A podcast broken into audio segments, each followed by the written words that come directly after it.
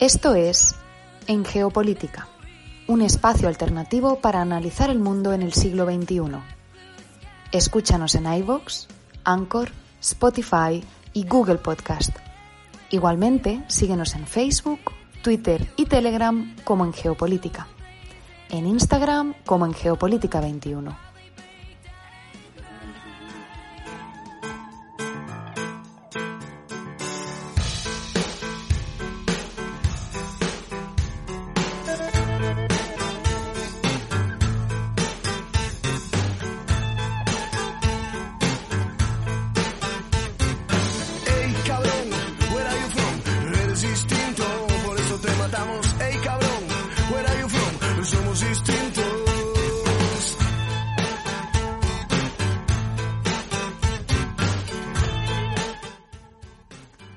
Y con Cabrón, de la Mancha de Rolando, abrimos el programa del día de hoy. Miércoles 5 de mayo de 2021. Los acompaña Fernando Galindo, iniciando transmisión desde la ciudad de Bogotá. Les agradezco a todas las personas que nos sintonizan en América Latina, el Caribe y España a través de la plataforma radiolibre.cc. Igualmente saludamos a quienes nos escuchan como podcast en estas y otras geografías en iBox, Anchor, Spotify, TuneIn y Google Podcast.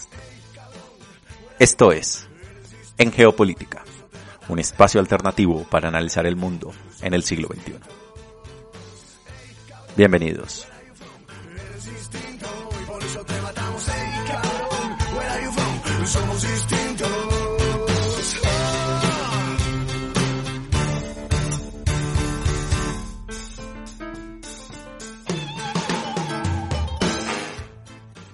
Y el programa del día de hoy, que tendrá una duración de 30 minutos, nos va a llevar por los principales hitos de la actualidad internacional, analizando los hechos, los protagonistas y los datos duros.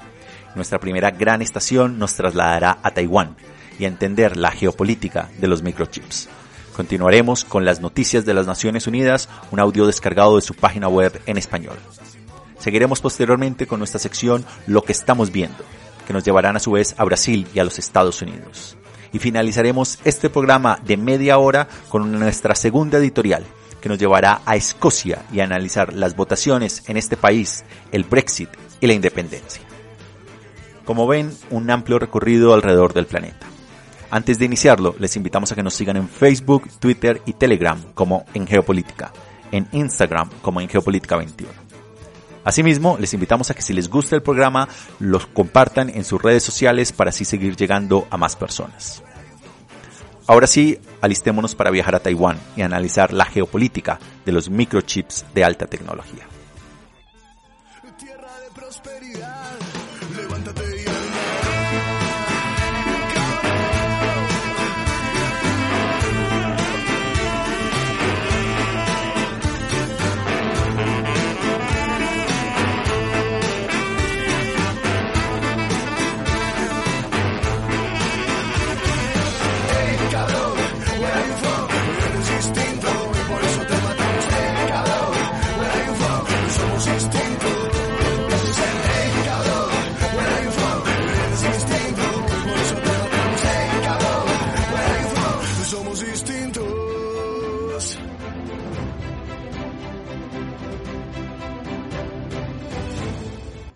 Taiwán y la geopolítica de los microchips. La historia de una sequía, la producción de semiconductores y la geopolítica de alta tecnología. Para empezar, la isla es uno de los principales productores mundiales de semiconductores, que unen los circuitos eléctricos de la tecnología que utilizamos en nuestra vida cotidiana. Los teléfonos móviles, los ordenadores portátiles, los carros modernos e incluso los aviones dependen de estos diminutos chips informáticos. Por otro lado, Taiwán está sufriendo la peor sequía relacionada con el cambio climático en casi 70 años. Esto es un problema ya que las fábricas de microchips taiwanesas consumen enormes cantidades de agua. Sin embargo, el problema es mucho más complejo y sus implicaciones son globales, ya que están afectando las cadenas de suministro mundiales de tecnología. El COVID pu- puso patas arriba la oferta y la demanda de chips de alta tecnología. En las primeras fases de la pandemia del coronavirus, los fabricantes de automóviles de todo el mundo asumieron que las personas en cuarentena comprarían menos coches, por lo que pidieron menos semiconductores. Mientras tanto, otras empresas se apresuraron a conseguir todos los microchips que pudieran conseguir para ordenadores personales y tarjetas gráficas de videojuegos. Pero un año después, los fabricantes de automóviles se han visto obligados a detener las líneas de montaje porque no pueden conseguir los chips para los frenos antibloqueo, los airbags, la navegación automática y los sistemas de entretenimiento de los carros. Las ventas de los productos que bloquearon el inventario de semiconductores están en auge. La pregunta sería entonces, ¿por qué no fabricar más? la respuesta es porque no es tan fácil. Los semiconductores son productos altamente especializados que dependen de cadenas de suministro globales que se han visto gravemente perturbadas por el COVID-19. Si falta una pieza, se retrasa y es inaccesible. No se pueden fabricar chips. Esto es precisamente lo que ocurrió con los eslabones rotos de la cadena de suministro tras el desastre de Fukushima del año 2011. Estados Unidos es el principal productor mundial de semiconductores pero consume la mayor parte de sus propios chips, mientras que China, el mayor consumidor con diferencia, fabrica una cantidad por sí misma y compra la mayor parte del suministro de Corea del Sur, Taiwán e India. Queda muy poco para otros países clientes en el resto del mundo. ¿Qué hace entonces Estados Unidos y Europa al respecto? Los estadounidenses y los europeos ya estaban pensando en formas de reducir su dependencia de los proveedores de chips asiáticos baratos antes de que se produjera la escasez reciente. Ambos están destinando decenas de miles de millones de dólares en subvenciones para atraer a los principales proveedores del mundo a construir instalaciones avanzadas dentro de sus fronteras, como la taiwanesa TSMC en Arizona. La situación actual, que ha costado a Ford y General Motors por poner un ejemplo, un total de 4.500 millones de dólares en pérdidas, ha aumentado la urgencia política para el presidente Biden y el Congreso estadounidense. Pero aumentar la producción nacional de semiconductores en los Estados Unidos y en Europa será inmensamente costoso y llevará demasiado tiempo solucionar el actual déficit. Mientras tanto, los chinos están gastando dinero para conseguir una mayor porción del pastel mundial de semiconductores. Los chips son tan esenciales para alimentar a la tecnología en China que el año pasado las empresas de este país gastaron más de 35 mil millones de dólares en aumentar su producción, cuatro veces más que en el año 2019. Pekín no puede permitirse el lujo de depender de proveedores extranjeros para su carrera con los Estados Unidos por dominar la inteligencia artificial o la computación cuántica. No quieren pasar por el aro como Huawei, que se vio obligada a acumular chips tras las restricciones a las exportaciones estadounidenses relacionadas con la guerra comercial de Trump sobre los semiconductores taiwaneses. Y aquí Taiwán es un gran jugador internacional. Una de las muchas razones por las que el presidente Xi Jinping está presionando más que nunca para anexionar Taiwán es la enorme capacidad de fabricación de chips que se producen allí. Solo TSMC fabrica más de la mitad de los chips subcontratados por todas las empresas extranjeras, lo que significa que tanto un iPhone funciona con semiconductores fabricados en Taiwán. Si algún día China reunificara Taiwán como parte del continente, se convertiría en un gigante de los microchips que podría someter a países individualmente a su voluntad controlando el suministro, como suelen hacer los chinos, por ejemplo, con los metales de tierras raras. Estados Unidos, por su parte, tiene su propio interés en apuntalar a Taiwán como potencia mundial de fabricación de chips. Los semiconductores fabricados en Taiwán son más baratos que los producidos en suelo estadounidense. Y cuanto más se, vendía, se vendan a Estados Unidos y a sus aliados, mucho menos obtendría China en ese orden. Pero si el cambio climático hace que no solo las sequías, sino también los terremotos y tifones sean más frecuentes en Taiwán, la escasez mundial de chips se convertirá en un problema recurrente y en una lucha de poder geopolítico en todo el planeta. De esta manera entonces iniciamos el programa del día de hoy. Vamos a escuchar el audio que hemos descargado de las noticias de las Naciones Unidas en español.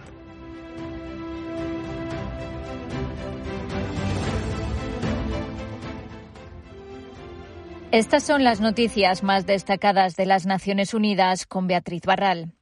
La oficina de la alta comisionada para los derechos humanos asegura estar profundamente alarmada por los acontecimientos ocurridos en la ciudad de Cali, en Colombia, la pasada noche, cuando la policía abrió fuego contra los manifestantes que protestaban contra la reforma tributaria impulsada por el gobierno, matando e hiriendo a varias personas, según la información recibida.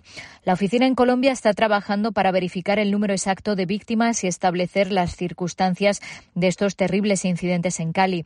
Desde el 28 de abril y sin contar los incidentes de la pasada noche, han recibido denuncias de al menos 14 muertes. La oficina en Colombia se desplegó la pasada noche por algunos de los puntos críticos en Cali y Marta Hurtado es la portavoz en Ginebra. Hemos recibido información y hemos sido testigos del uso excesivo de la fuerza por parte de agentes de seguridad, uso de balas reales y golpes y detenciones, todo en un contexto muy volátil. La portavoz dijo que hasta la fecha la mayoría de las protestas han sido pacíficas, aunque algunos manifestantes también fueron violentos y un agente de policía ha muerto. La oficina hace un llamamiento a la calma y recuerda al Estado su responsabilidad de proteger los derechos humanos y de facilitar el ejercicio del derecho a la libertad de reunión pacífica. Resaltamos también que los agentes encargados de hacer cumplir la ley deben respetar los principios de legalidad, precaución, necesidad y proporcionalidad a la hora de vigilar las manifestaciones. Las armas de fuego solo pueden utilizarse como último recurso ante una amenaza inminente de muerte o de lesiones graves. Sobre El Salvador, la alta comisionada Michelle Bachelet advierte que la decisión de la Asamblea Legislativa de destituir sin el debido proceso a los magistrados de la Corte Suprema y al fiscal general del país socava gravemente la democracia y el Estado de Derecho. Bachelet dijo que las normas y estándares internacionales estipulan que los jueces solo pueden ser sustituidos en caso de faltas graves de conducta o de incompetencia, de acuerdo con un procedimiento justo que asegure la objetividad y la imparcialidad establecida en la Constitución o la ley.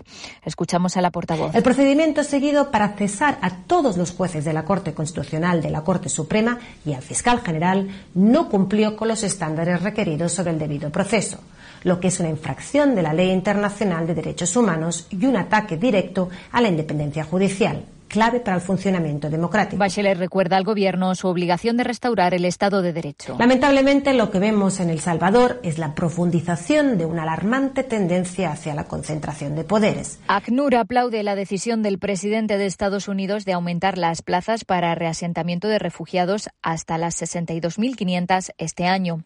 La agencia asegura que es una medida que salvará vidas y protegerá a algunos de los más vulnerables del mundo. La decisión llega en un momento en el que el reasentamiento global de refugiados se ha desplomado a niveles sin precedentes como resultado de las bajas cuotas propuestas por los estados y el impacto de la pandemia.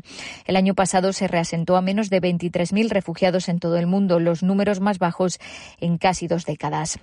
El compromiso de Estados Unidos de aumentar las admisiones para este año y el próximo es, por lo tanto, un salvavidas para los refugiados y para nuestro programa de resentamiento, dijo el alto comisionado Filippo Grandi, que espera que esta decisión inspire a otros países hacer lo mismo y la Agencia de la ONU para los Refugiados cifra en 10.400 los migrantes y solicitantes de asilo que han llegado en lo que va de año a Italia por mar, un aumento de un 170% respecto a 2020. La portavoz de ACNUR en Italia, Carlota Sami, compareció ante la prensa desde Sicilia, donde el barco de rescate Sea-Watch desembarca este martes a más de 450 personas rescatadas en el Mediterráneo. Solidarity from the other EU members is urgently needed. Se necesita urgentemente la solidaridad de otros Estados miembros de la Unión Europea. ACNUR está gravemente preocupado por el balance de muertes. En lo que va de 2021, al menos 500 personas han perdido la vida intentando cruzar el Mediterráneo central.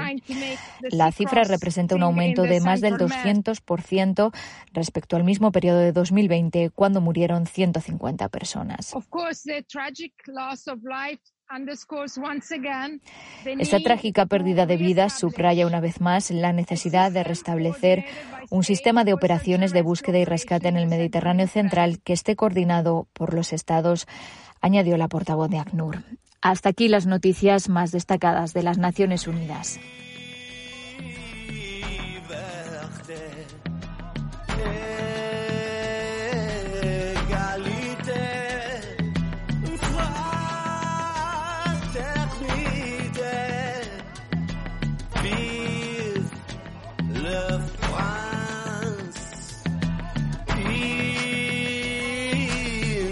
We trust. All others must bring data. Time is money. CIA, FBI. El primer cuidado del hombre es defender el pellejo. El diablo sabe por diablo, pero más sabe por viejo.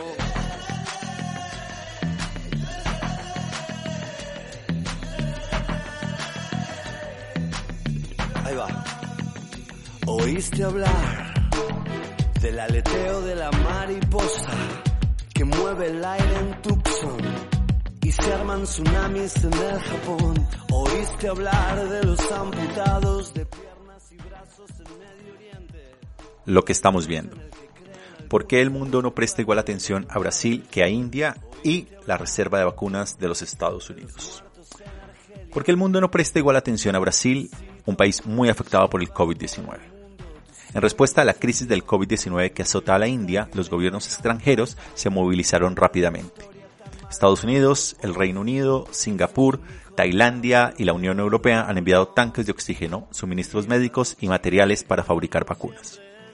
Pero ahora muchos analistas y brasileños se preguntan por qué la misma buena voluntad no ha llegado a Brasil, donde la cifra es de 410.000 muertos, la segunda más alta del mundo, lo cual supone un porcentaje mucho mayor de la población. La petición de ayuda de Brasil, dicen, ha caído a menudo en saco roto. Una de las explicaciones es que el presidente brasileño Jair Bolsonaro sim- simplemente se ha ganado demasiados enemigos. No solo ha desestimado la gravedad de la pandemia, sino que también ha insultado a gran parte de la comunidad internacional cuya ayuda necesita Brasil, que depende en gran medida de las importaciones médicas. ¿Quién podría olvidar que Bolsonaro llamó, por ejemplo, fea a la esposa del presidente francés Emmanuel Macron y cuestionó la victoria electoral del presidente estadounidense Joe Biden? Pero en los últimos meses la administración de Bolsonaro también ha hablado mal de China. Su ministro de Economía dijo recientemente que China había inventado el virus y otros se han burlado de las vacunas fabricadas en este país, poniendo en peligro incluso los lazos con el principal proveedor de vacunas de Brasilia. El primer ministro de India, Narendra Modi, por el contrario, ha sido ciertamente una figura divisiva y conflictiva en su país, pero ha mantenido relaciones cordiales con los gobiernos extranjeros. Ello, sumado a que son el actual fabricante, mayor fabricante de vacunas dentro de la iniciativa COVAX, ha ayudado a la hora de solicitar ayuda a nivel mundial. Desde allí, nos va- desde Brasil, nos vamos entonces a los Estados Unidos y a la pregunta de ¿compartirá los Estados Unidos las vacunas? Es que el gobierno de Biden se enfrenta a intensas críticas por el hecho de que los Estados Unidos estén acaparando vacunas en un momento en el que el COVID está haciendo estragos en la India, Brasil y muchos otros países, amenazando a África y forzando nuevas restricciones en Europa.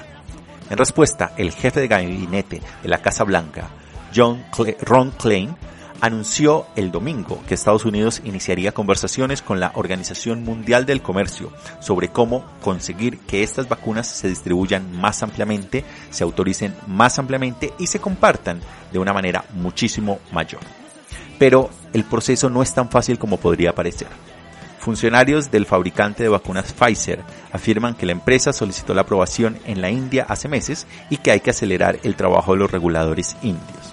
Además, que aunque se renuncien a los derechos de propiedad intelectual, en respuesta a esta emergencia hay escasez de material y grandes problemas logísticos que aún habría que resolver.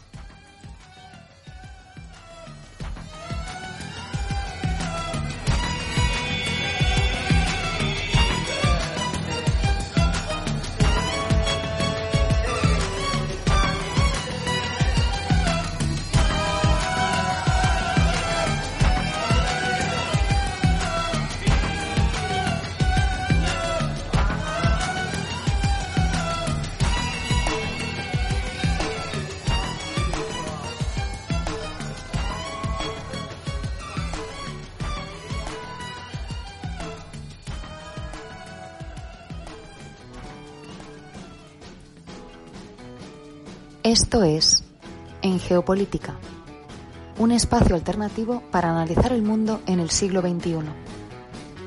Escúchanos en iVoox, Anchor, Spotify y Google Podcast. Igualmente, síguenos en Facebook, Twitter y Telegram como en Geopolítica, en Instagram como en Geopolítica 21.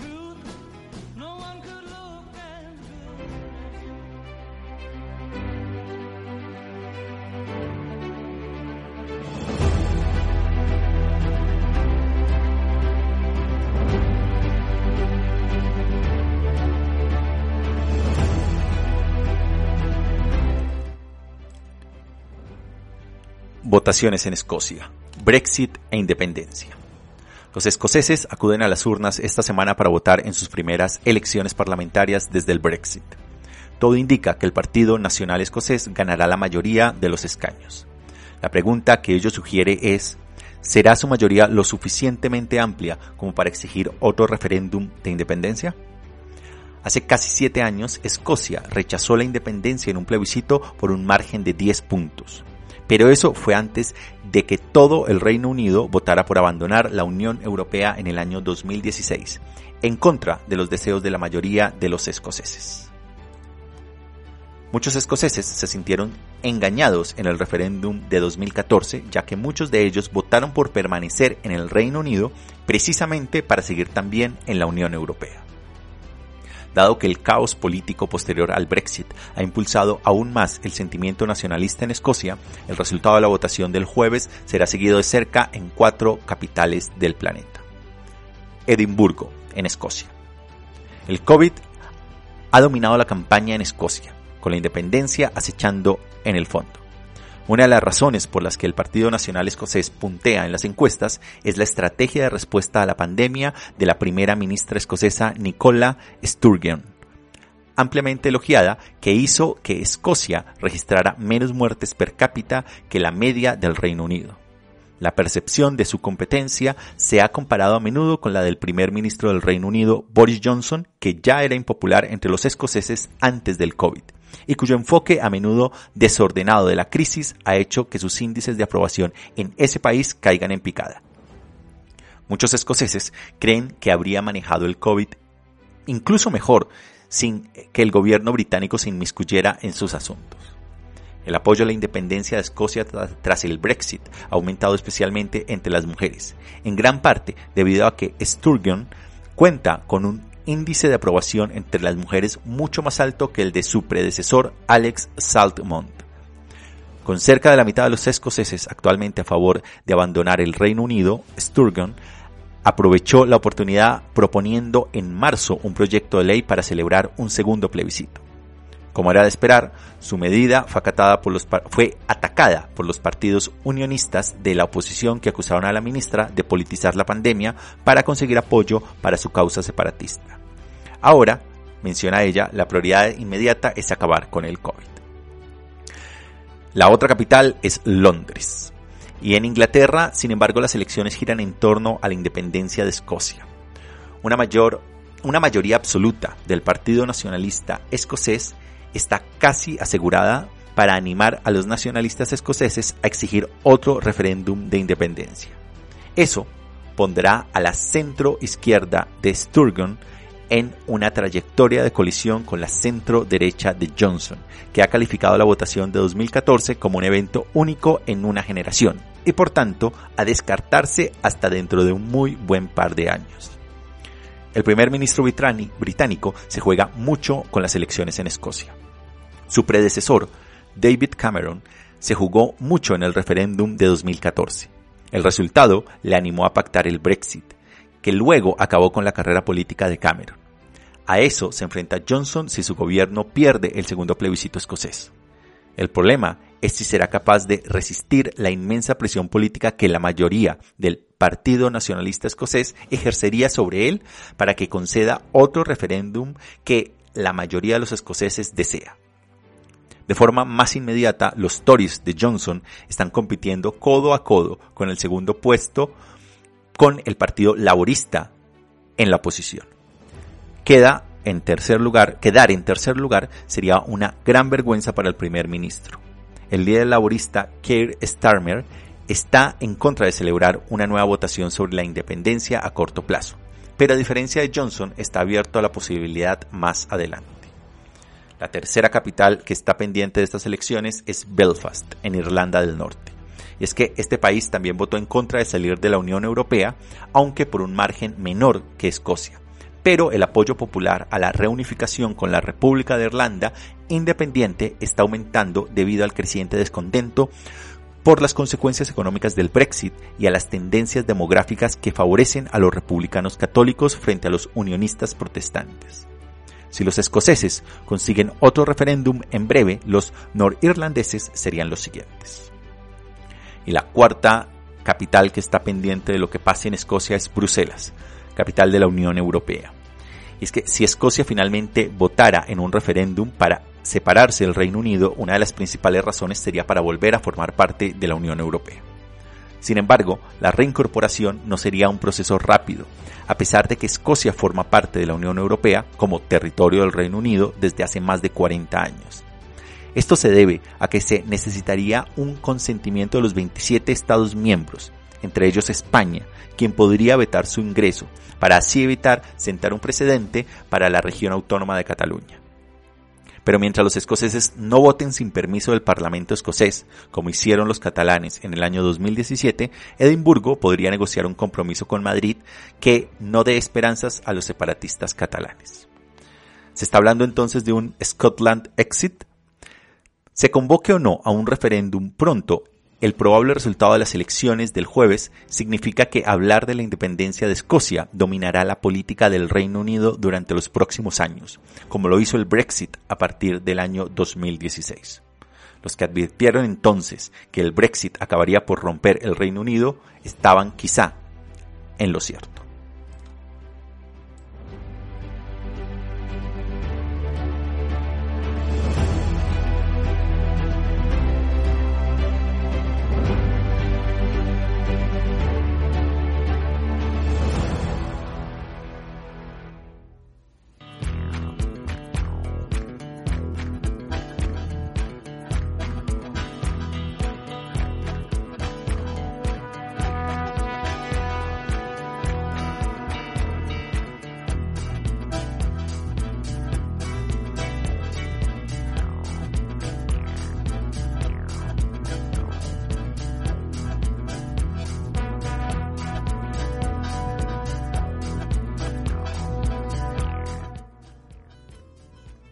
Y de esta manera llegamos al final del programa del día de hoy. Como vieron, estuvimos dando un recorrido que nos llevó a Taiwán y la geopolítica de los microchips. Estuvimos escuchando las noticias de las Naciones Unidas en español. Nuestra sección Lo que estamos viendo nos llevó a Brasil y a los Estados Unidos y concluíamos este programa con un análisis sobre las votaciones en Escocia, el Brexit y la independencia. Les invitamos a que si no lo están se suscriban gratis en cualquiera de las plataformas en las que estamos, iBox, Anchor, Spotify, TuneIn y Google Podcast. Igualmente a que si les gusta el programa y quieren apoyarnos, compártanlo en sus redes sociales para así seguir llegando a más personas en diferentes lugares del planeta. Los acompañó Fernando Galindo desde la ciudad de Bogotá. Les deseo un feliz resto de semana y nos encontramos en la siguiente emisión. Hasta la próxima.